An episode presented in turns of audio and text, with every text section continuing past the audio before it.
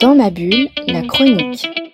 Des nuages de mots, d'étranges fils qui semblent matérialiser la communication, puis une curieuse émission de télévision de divertissement dans laquelle un scientifique explique les tenants et les aboutissants de l'intranet, un système d'information et de communication par voie télépathique. C'est de cette manière assez étrange que s'ouvre Déplacement, une ambitieuse saga de science-fiction imaginée par le dessinateur américain Joshua Cotter. Le deuxième volume de cette série, qui doit normalement en compter sept, vient de sortir aux éditions Ça et là, sept ans après la publication du premier tome. Après un incipit qui désoriente le lecteur, euh, l'intrigue du premier volume se resserre progressivement autour du docteur euh, Melody McCabe, une jeune chercheuse en neurométrie envoyée dans une station spatiale internationale pour travailler sur cet Internet des esprits qui permet à ceux qui sont connectés au flux d'échanger des données et de partager leurs connaissances. Melody est notamment en charge du serveur de cet Internet, qui n'est autre qu'une enfant, Eva, ce qui pose des questions éthiques assez importantes. Joshua Cotter, son auteur, prend son temps pour euh, poser son ambiance avec un univers et des personnages qui sont très travaillés. Le récit manie volontiers l'humour avec des scènes cocasses, des dialogues fleuris qui renforcent le réalisme de l'ensemble.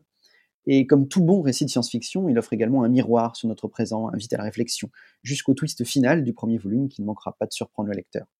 Et parallèlement à l'intrigue principale, Joshua Cutter insère des scènes, pratiquement muettes, qui tracent une histoire parallèle on y suit le réveil d'un homme hirsute, barbu, qui sort d'un caisson où il semble avoir passé un temps très très long.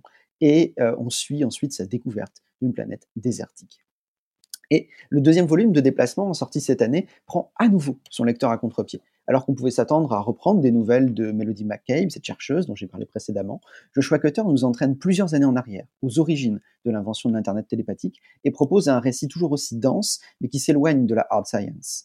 L'histoire de ce deuxième tome suit la relation complexe entre un graphiste, Walter, et Aveline, une jeune femme française psychologiquement très fragile. En définitive, Déplacement séduit parce qu'il constitue une vraie proposition d'auteur avec un univers original, des choix graphiques et narratifs très forts et des personnages à la personnalité très fouillée. Une série qu'on mérite de, que l'on s'y attarde, en particulier si l'on est amateur d'une science-fiction exigeante. Dans ma bulle, le podcast BD, d'avoir à lire.